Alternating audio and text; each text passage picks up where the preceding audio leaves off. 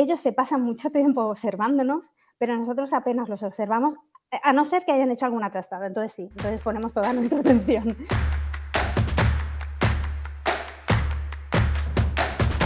Hola, os doy la bienvenida a esta entrevista en la que vamos a hablar con una organizadora profesional que se llama Marini Bosque de elgatoordenado.com, que ella nos va a plantear o nos va a mostrar eh, ¿cuál es este orden, no? ¿Qué tiene que ver el orden con las mascotas y qué tipo de aspectos están vinculados al orden con mascotas? Y vamos a hablar un poco de su proceso, de qué le llevó a dedicarse a esto y al mismo tiempo vamos a compartir algunos tips en relación a este aspecto que tanto interesa a las personas que conviven con, con mascotas. Antes de nada, lo primero que vamos a hacer es darle la bienvenida a Marini. Hola, Marini. Hola Lucía, encantada de estar aquí. Me hace mucha ilusión esta entrevista, Marini, porque, bueno, porque nos conocemos. Marini hizo la formación de organizadora profesional y porque es algo que, creo que a mí me sorprendió. Tú cuando hiciste la formación de organizadora profesional, tú no sabías que te ibas a dedicar o que ibas a especializarte de alguna forma en el aspecto del orden con mascotas, ¿no? ¿Qué pasó? ¿Cómo ha sido eso? Pues la verdad es que, es que ha sido un poco eh, una, una, serie de circunstancias que me han llevado al punto en el que estoy ahora. Eh, yo la verdad es que cuando empecé con lo de organizadora profesional, bueno, me apunté porque el tema siempre me ha encantado. Y entonces, bueno, yo te seguía y, vi la oportunidad de, de, hacer el curso y de dedicarme a esto y bueno, pues, pues me metí de lleno. Lo chocante fue que cuando empecé a hacer las prácticas, eh, pues justo las personas con las que, a las que acompañé, pues tenían mascotas en casa. Y además, eh, parte del desorden que había en la casa estaba muy relacionada con esa relación con las mascotas, eh, con los hábitos de vida, con las estructuras en la casa y con ciertas cosas que, estaban, pues eso, estaban implicadas. Entonces, claro, ahí es donde yo, que tengo esta formación de educadora canina, aparte de años de experiencia con, mascotas en casa, siempre he tenido perros, gatos, de todo, vamos. Eh, pues claro, vi, vi como la forma o la oportunidad de poder ayudar a estas personas con conocimientos que ya tenía previamente y que encima, pues bueno, eh, al aplicar ciertas medidas y ciertas cositas, pues se notó una mejora, una mejora tanto en la casa como en, la, en el bienestar de, las personas y, y, también en el bienestar de las mascotas, ¿no? Porque cambiando ciertas pautas o cambiando o, siendo conscientes muchas veces de, las necesidades que tienen, pues bueno, facilitas la, vida, la convivencia y el bienestar dentro del hogar. Y fue así un poco como de repente empezó a, surgir mi proyecto, que en principio era de organizadora, ¿no?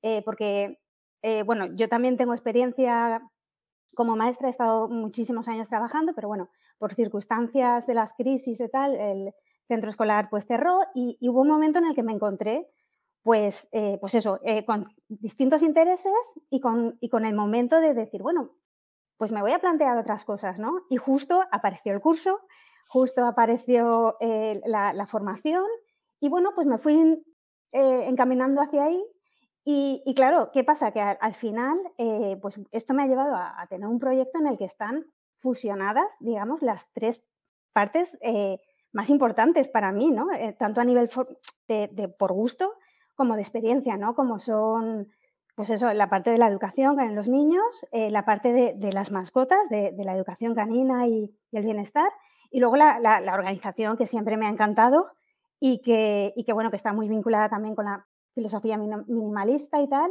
Entonces, claro, de repente mi proyecto se empezó a formar eh, con estos tres pilares. Y bueno, y ahora mismo pues, pues está, estoy en esto, ¿no? Estoy encantada porque, porque es cierto que es una forma de, de que mi proyecto mm, saque de mí eh, esa formación y esa experiencia que, he ido a lo largo de los años pues obteniendo. Debo decirte, Marini, que el otro día te usaba como ejemplo. Hice un encuentro de, de la formación de organizadora profesional, después les mandaré esta grabación para que la vean, y te usaba con ejemplo porque sí que es cierto que a veces creemos que el tema de, la organización del espacio, ¿no? la organización de la casa y, las organizadoras profesionales, como que tenemos esa imagen de que son personas súper cerradas que solo miran la casa y solo miran la casa, como que... Eh, y, y, lo que yo estoy descubriendo es que no, es que cada cual después tiene unas experiencias y unos aprendizajes y una sabiduría previa a entrar en el espacio casa como a nivel de organización que enriquecen el propio proceso y que le dan unos caracteres específicos. Recuerdo personas que se han formado, hay una mujer ¿no? que hace temas de yoga y que combina el yoga con el orden en casa, otra que temas de aromaterapia y combina el orden en casa con la aromaterapia, en tu caso la, el tema de las mascotas, hay quien se ha especializado en mudanzas, específicamente en mudanzas internacionales. Al final es que yo creo que eh, creemos que, que lo que hemos aprendido, ¿no? La educación infantil en tu caso, el tema de las mascotas y el minimalismo, el orden en casa por otro, parece que sean como tres caminos diferentes y de repente podemos ver como que se van uniendo y que al final aquello que parecía tan dispar podemos encontrar ese nexo de, de unión y a mí me fascina y esto en cada edición pues me sorprende un montón de una mujer que es paz, ¿no? que es altamente sensible y las personas a las que acompaña son también como muy sensibles y encuentran en ella esa persona que no solo las entiende, sino que va al ritmo que ellas necesitan, cosas que, y lo que decías, ¿no? esas casualidades que justamente tú empiezas a acompañar a personas y las personas que acompañas casualmente tienen mascota y casualmente necesitan aspectos en relación a la mascota. Sobre esto te quería hacer una pregunta porque sí que recuerdo que cuando hiciste las prácticas en la formación organizadora profesional, leí el informe de prácticas que, pasa hasta el final y a mí es que hay una imagen, Marini, que se me quedó grabada, que es la imagen de, del agua, ¿no? De las garrafas de agua. Entonces, si nos puedes contar esto, porque era como una mujer ¿no? que, tenía, que tenía una mascota y para que no se subiera al sofá tenía puestas unas garrafas de agua en el, en el sofá. Si nos puedes contar eh, qué tipo, esto es quizás esto, ¿no? Especificarlo un poco más. ¿Y qué tipo de pautas o de desórdenes has encontrado en los espacios de las personas que crees que, bueno, que, reflejan un desorden? Sí, pues mira, en concreto el tema de, las garrafas en el sofá, perrete, pues tenía la costumbre eh, de subir al sofá eh, y claro, bueno, aparte del perrete habían dos gatos más, con lo cual, eh, si todos subían al sofá, creaban temas de territorialidad, con lo cual acababan haciéndose pipi en el sofá para decirle al otro eh, que, ese territorio era suyo. Bueno, e, era un poco caótico. Entonces, la persona pues optó, o sea, probó mil cosas y al final optó por decir, bueno, pues mm, os impido el acceso al sofá con lo primero que tengo por aquí, pues unas garrafas de agua, las pongo cuando me voy y así sé que no subís. Aún así, eh, claro, son muy hábiles y el perro no subía, pero los gatos sí, eh, subían a la parte superior. Total, eh, problemas de pelos, problemas de olores, problemas, un montón de problemas, aparte de que llegas a tu casa y te ves el sofá lleno de garrafas de agua y claro, visualmente pues no es lo, más, lo más armonioso, ¿no? Pero claro, eh, llega un momento que cuando convives con una, con una mascota y te está poniendo retos constantemente, pues haces lo que se te ocurre y lo que tienes a mano. O sea, esto de las garrafas eh, es en este caso, pero yo he visto que ponen sillas, o sea, las sillas del comedor te las ponen encima del sofá para que no suban, o sea, que es muy común, porque claro, mientras estás en casa más o menos puedes controlar que, que no suban, pero cuando te ibas de casa, bueno, pues aquello, claro, si tienen acceso. Entonces, claro, eh, es un tema, por una parte, de acotar territorios y por otra parte, que fue lo que, lo que hicimos aquí, fue em, enseñarle al perro eh, que ese espacio, o sea, que era mejor el espacio que le estábamos ofreciendo, que era su cunita, que el sofá. En el momento que tú al, perro le, estás enseñando y le estás premiando y recompensando por estar en su cunita, que además es muy cómoda, quiero decir que no, no es que lo tengamos en un rincón en el suelo, sino que tiene su cuna. Pues bueno, el perro al final llega a entender que es mejor estar en su cuna que en el sofá. ¿Por qué? Porque cada vez que sube al sofá tú le pones trabas o lo, lo, modelas, lo, lo, recriminas de aquí no, no, no. Y, sin embargo, cuando está en su cuna, recibe caricias, recibe premios, en fin, es un poco ese tipo de, de, ajuste, ¿no? Y, bueno, eso en cuanto al tema del sofá.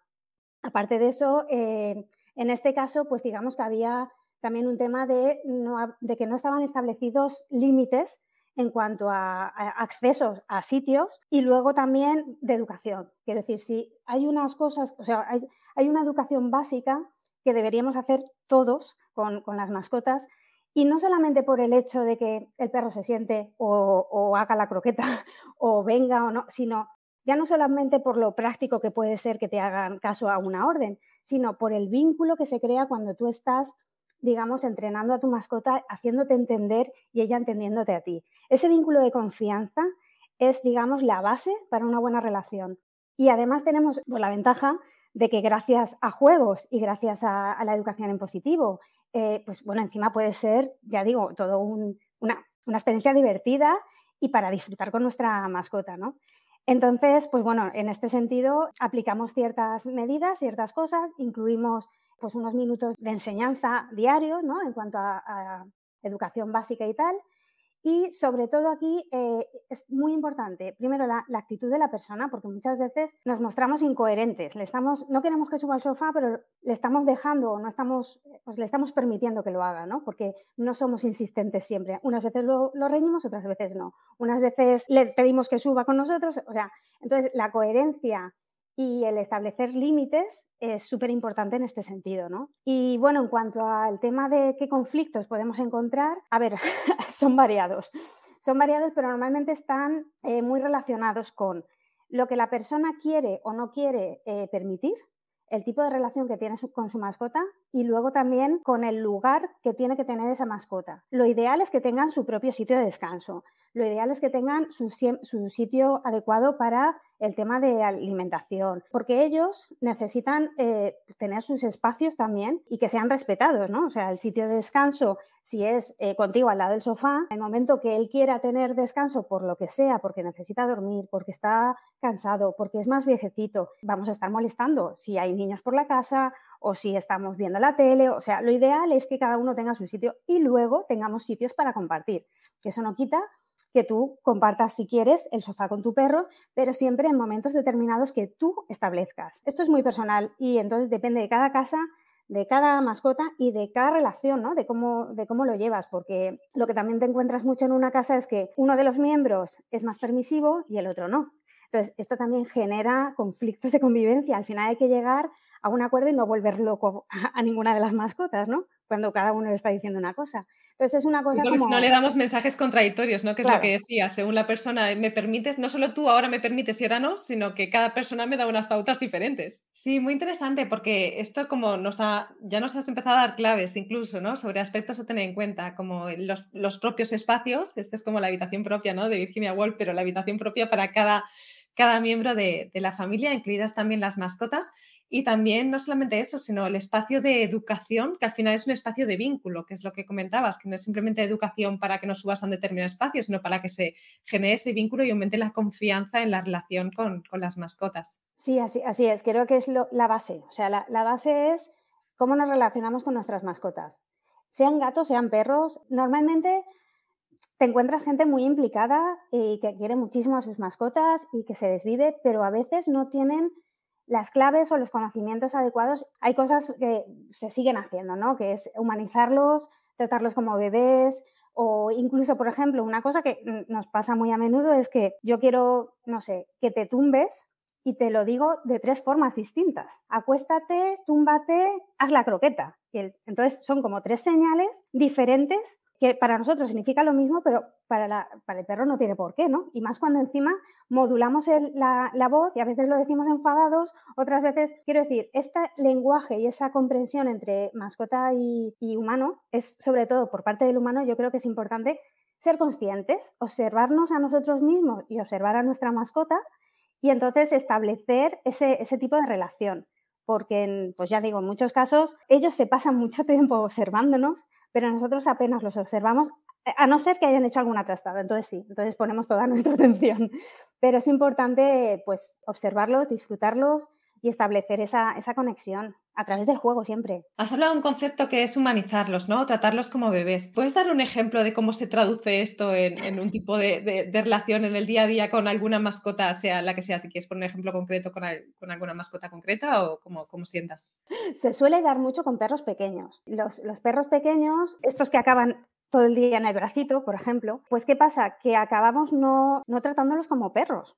O sea, faltándoles respeto a su esencia de perro y haciéndoles creer que son otra cosa y que tienen que, sentir de otra forma y que tienen que, no sé, por ejemplo, el tema de la alimentación, el tema de que coman en nuestra mesa o de que, o sea, hay una serie de cosas que en la naturaleza no se haría. Entonces, tanto eso como el tema, por ejemplo, trajecitos, eh, complementos, que están muy graciosos, que están muy bien como una cosa puntual, pero que realmente ellos tienen su pelaje, ellos, a no ser que estemos en, climas extremos y que tengamos que, bueno, tomar alguna medida en ese sentido, eh, no, lo necesitan realmente. es más cosa nuestra que, la necesidad de ellos. Aún así, ellos pues eh, se, brindan a, este tipo de, juego también, ¿no? Y, no es que esté totalmente desaconsejado. En muchos casos no tienen alternativa. Sí, sí, sí, sí. Pero bueno, el hecho de sobreprotegerlos, eh, por lo que venía a decir, ¿no? El que siempre vaya al brazo, ay, no es que se cansa, ay, no, que no se relacione con otros perros. O sea, es lo peor que se les puede hacer. No, es que claro, es tan chiquitín que si se... Los perros son perros y necesitan olerse, comunicarse y en muchos casos nos encontramos esto, que humanizamos desde el punto de vista de verlos como un bebé al que hay que proteger y no les dejamos ser, ¿no? Entonces, bueno, un ejemplo es, este, ¿no? El, yo conozco algún caso en el que evitan ese contacto con otros perros, incluso con niños, incluso con mm, por ese miedo a, no, es que es pequeñito. Y luego, ¿qué pasa? El problema de esto es que si el perro es equilibrado, pues bueno, vale. Eh, si el perro le, le ha faltado socialización, esto puede derivar en casos de agresividad, de que te gruña cada vez que te se acerque otro perro, en que y sobre todo porque eh, nos siente a nosotros como protectores. O sea, es como soy así de pequeño, pero en realidad tengo a mi amo que está aquí, que responde por mí, ¿no? Entonces nos podemos encontrar, pues eso, problemas, problemas en la calle y problemas de, equilibrio del perro mental. Y, en ese sentido, el problema de la humanización eh, va por ahí sobre todo, por desequilibrar la, esencia del perro. Pero vamos, también es cierto que mm, da mucho juego y sobre todo con niños que sí, que los disfrazan, que le ponen un gorro, que, y, si es un perro equilibrado y sociable, se va a dejar y, no deja de ser un juego, ¿no? Pero de ahí a que sea una necesidad, es donde creo que deberíamos de, diferenciar. Sí, hablando de esto también recuerdo, bueno, tuviste una formación para la comunidad organizadora profesional y en una parte de la formación ¿no? nos dabas como unas imágenes en las que se veían a, perros o gatos con, con, humanos, ¿no? Y en las que, y tú no, recuerdo que nos preguntaste como, ¿qué veis aquí? ¿No? Era la pregunta, ¿qué veis aquí? ¿El, animal está a gusto o no? Y claro, hay veces que, que son fotos que parece, aparentemente eran súper inocentes, porque era, pues eso, normalmente pues un niño cogiendo a un gato, no sé cuántos que...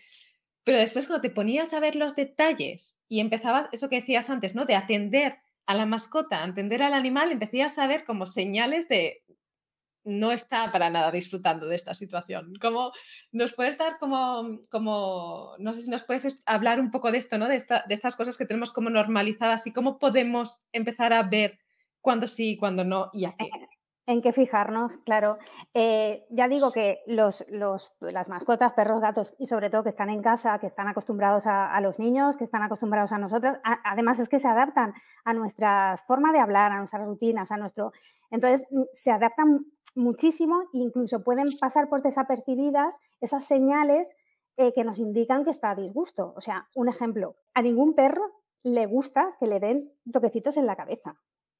No, les gusta porque eh, en lenguaje perro es como una especie de, dominación de la otra persona, ¿no? De estoy por encima de ti.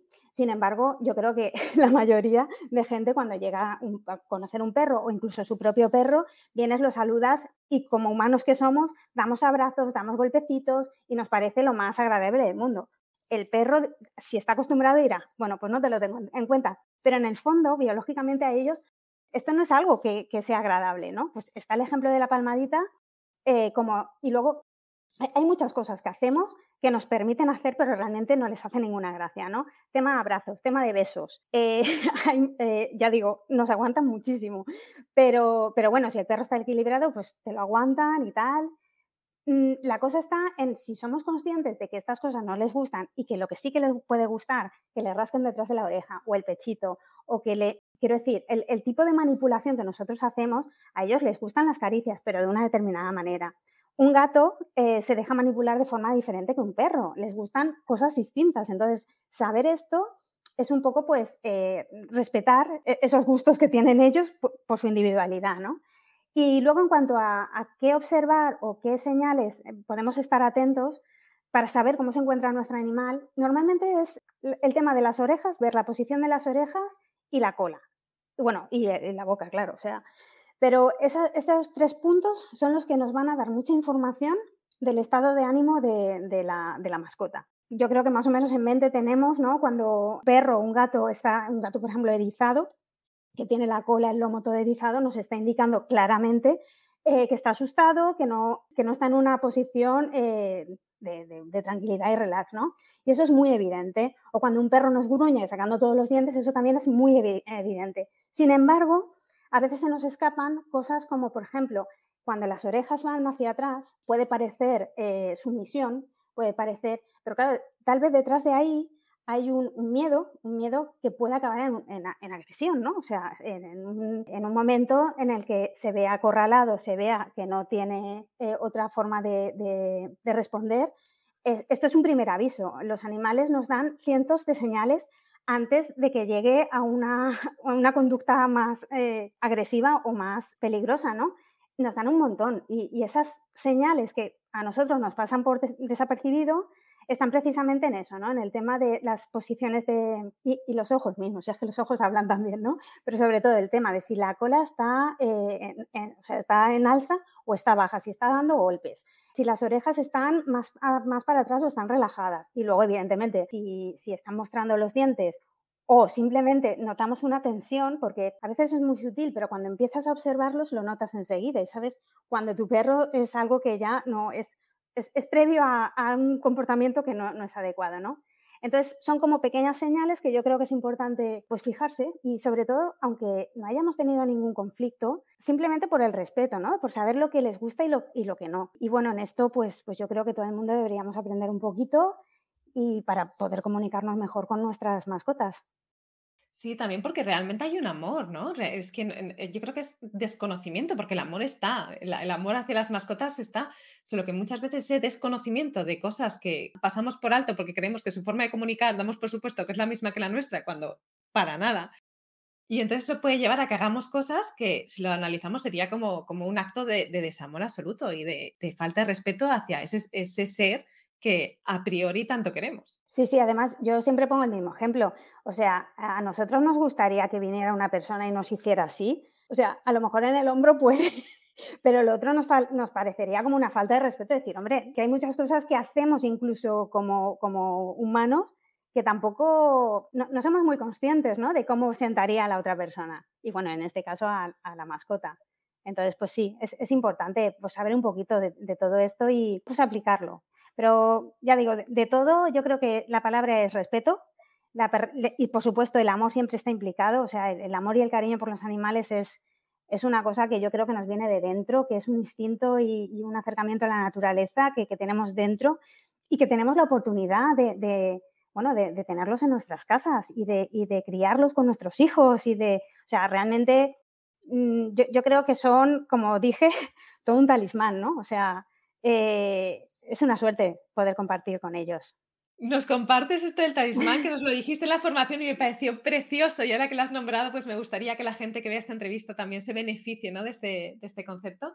Me enteré hace poco realmente, porque buscando bueno, información y tal, porque quería dar un poco eh, pues formación sobre el concepto de orden, el concepto de mascota. Bueno, pues fui a dar con la descripción de, de mascota, ¿no? Y me enteré, ya digo, que, que la, lo que es la palabra mascota viene del francés eh, mascote y se hizo popular en una opereta del 1880 y lo que venía a significar era eh, la, que mascota es aquel animal que acogemos en nuestro hogar y que nos trae la felicidad y la alegría eh, a los hogares que acompaña. ¿no? Luego también en la RAE aparece como persona, animal o cosa eh, que tiene mm, forma o símbolo de talismán. Y bueno, me hizo, me hizo gracia porque yo realmente siempre he pensado que, son como un, como un trébol de, buena suerte, ¿no? O sea, nos, atraen una, energía muy bonita a la casa y, bueno, ellos mismos son, son pura,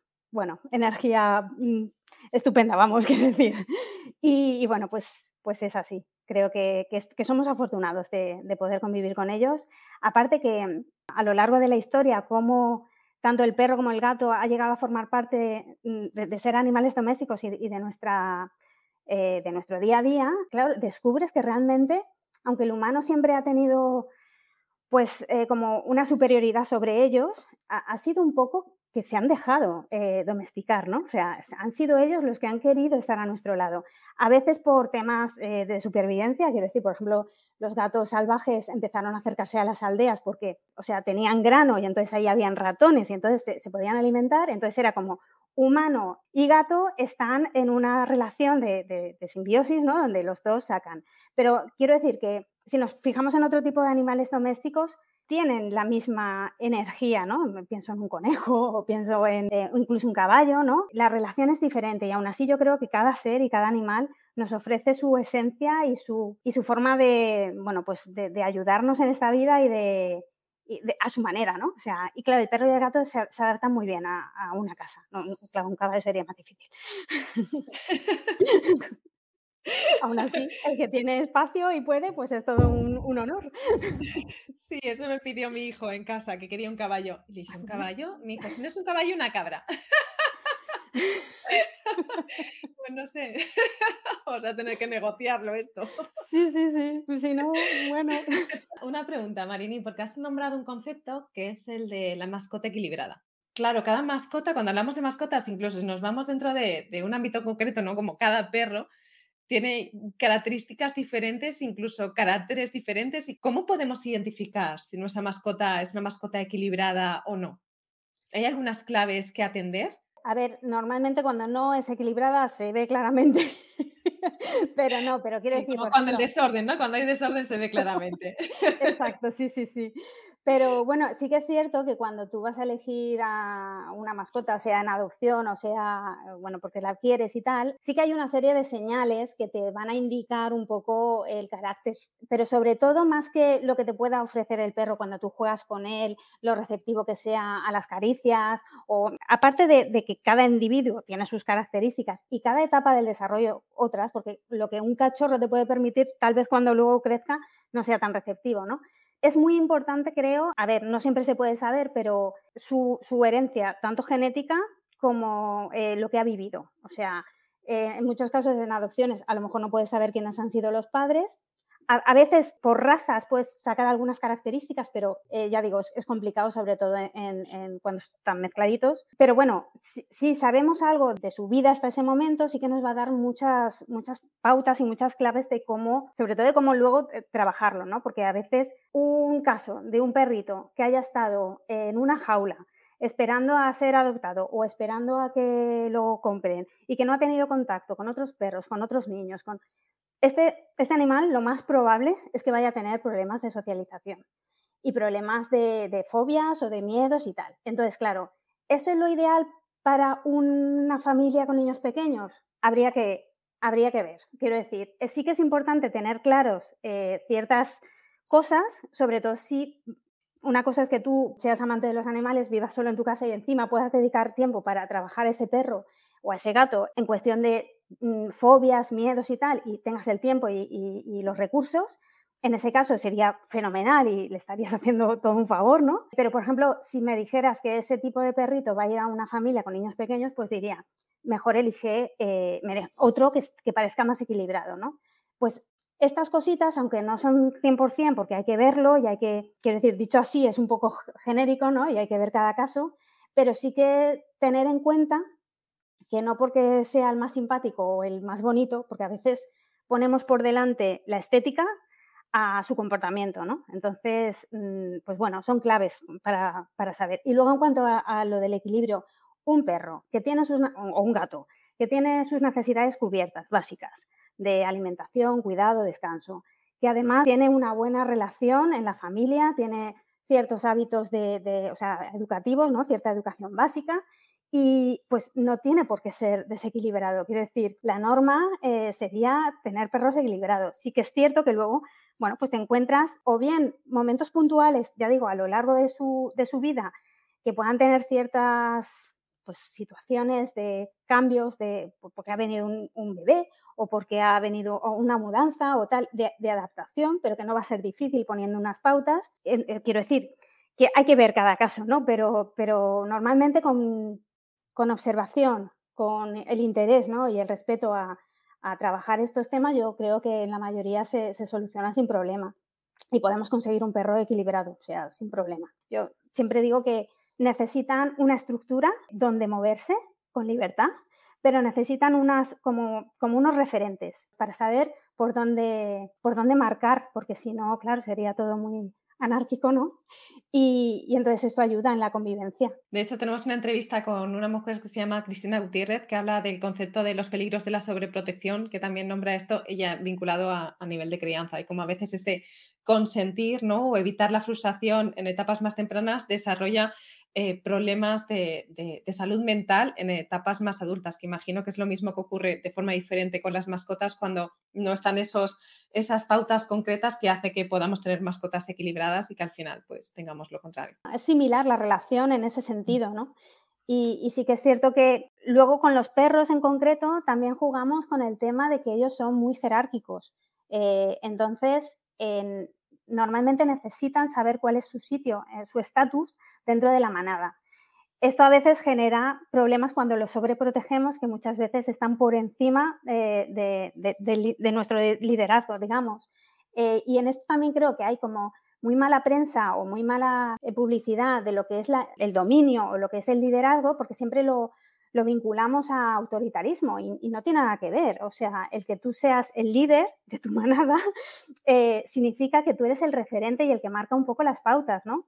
no significa que vayas a hacer abuso de, o, vayas a ser autoritario con esto, ¿no? no implica que seas un déspota el hecho de que seas el líder o el referente. Exacto. Te quería preguntar, porque sí que hemos nombrado un poco así por, por encima, has dicho, y además nosotras en la comunidad, porque tú también eres parte de la comunidad, vamos a tener el club de lectura en el que vamos a profundizar un poco más en estos temas. Si nos recomiendas algún libro, porque has dicho que sí que existe mucho material, hay libros específicos, sé que hay un montón. De hecho, en el club de lectura no hemos podido elegir uno porque había muchos que hemos elegido. Claro, claro.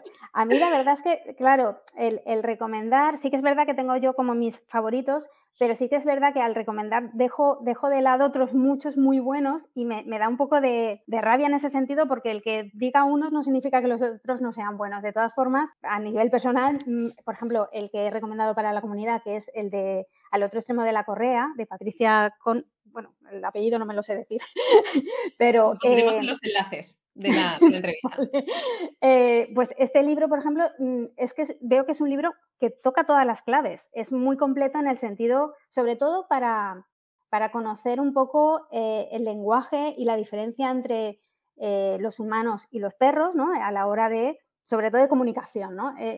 y además, sobre todo, me gusta mucho porque habla en primera persona con los casos que ella ha tenido, entonces es como muy claro y, bueno, ya digo, a mí ese me, gustó mucho en su día y, como para mí es importante, pues lo, he recomendado, pero ya digo que hay muchos otros de muchos otros autores y además que van saliendo cada vez más, eh, que están basados en la disciplina positiva y, ya digo, no, no, no es que quiera dejarlos de, de lado porque, porque son súper interesantes y hay mucha bibliografía en ese sentido.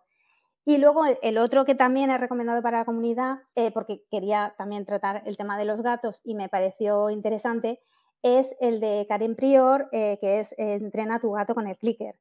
Eh, me pareció muy divertido, la verdad, porque yo el clicker lo había usado en perros, en agility y... Por si alguien no lo sabe, ¿nos, nos dices qué es el clicker? Por si alguien que ah. está viendo esto no supiera lo que es. Sí, bueno, pues el clicker es como un aparatito, el caso, bueno, tengo uno ahí, pero eh, que hace clic, o sea, es como una rana de las que teníamos cuando éramos pequeños, que, era como un trocito de metal que podías clicar. Y, entonces lo, que tienes que es como una señal muy inmediata de cuando eh, la mascota está haciendo una acción, poder clicar con un sonido que es bastante potente, aunque no, llega a ser desagradable, para mm, remarcar que la acción que está haciendo, o sea, nos gusta y, para él va a significar un, premio o va a significar una gratificación, ¿no? Entonces, eh, es un instrumento que es muy útil en ese sentido. Yo sí que, ya digo, lo había utilizado en, en, educación, en entrenamiento con perros y tal, pero la verdad es que en gatos no, no, lo había hecho hasta que descubrí este libro. Y claro, con el, con el gato y con la señal y el target también se puede usar eso sí, de una forma siempre muy divertida y muy eh, con tiempos muy acotados y luego sobre todo, eh, pues lo mismo, con el respeto de la, del, gato, porque el gato es un, es un, ser muy sensible que además marca muy claramente los, tiempos y no siempre está tan predispuesto a, a, los juegos que tú le planteas, otra cosa es que, ya te plantea a ti los juegos. Yo siempre digo que el gato te quiere entrenar a ti, no tú a él. es así. además es que acaban haciéndolo. Realmente esto del clicker acaba dándose la vuelta porque para ellos es, es, interesante desde ese punto de vista, porque ellos ven que tú, o sea, que hacen algo para que tú eh, acciones y les premies. Lo ven desde, desde, ese punto de vista, ya digo. Y por eso, eh, pues nada, es una forma muy divertida también de entrenar con el mismo objetivo. No se trata de que enseñarles a hacer trucos para sacarlos en la feria del pueblo, sino de crear ese vínculo y sobre todo ese entrenamiento cognitivo que necesitan, porque muchas veces se nos olvida que se pasan muchísimas horas en casa eh, aburridos. Entonces, el que nosotros les demos cierto momento de juego y de interacción donde tengan que pensar, donde tengan que moverse, eh, va a ser mm, bueno, gratificante para ambas partes. Y por eso era el, recomendar este, este, libro, porque tanto vale para gatos como para perros. Se trabaja con delfines, se trabaja con, incluso con animales eh, salvajes en zoos, el tema del clicker. Eh, entonces, pues bueno, me, me parecía práctico y divertido. Pues muchísimas gracias, Marini. Yo creo que nos ha quedado una conversación súper completa con pautas, hábitos, aspectos a tener en cuenta, los beneficios, eh, cuando tenemos que estar alerta y también como los distintos conceptos que se incluyen en el orden con mascotas, que es también el orden físico, como que cada cual dentro de la familia, dentro de la unidad familiar y dentro de la casa tiene que tener su propio espacio diferenciado, como también a nivel educativo de saber, pues eso, cómo podemos hacer que la, que la convivencia sea armónica.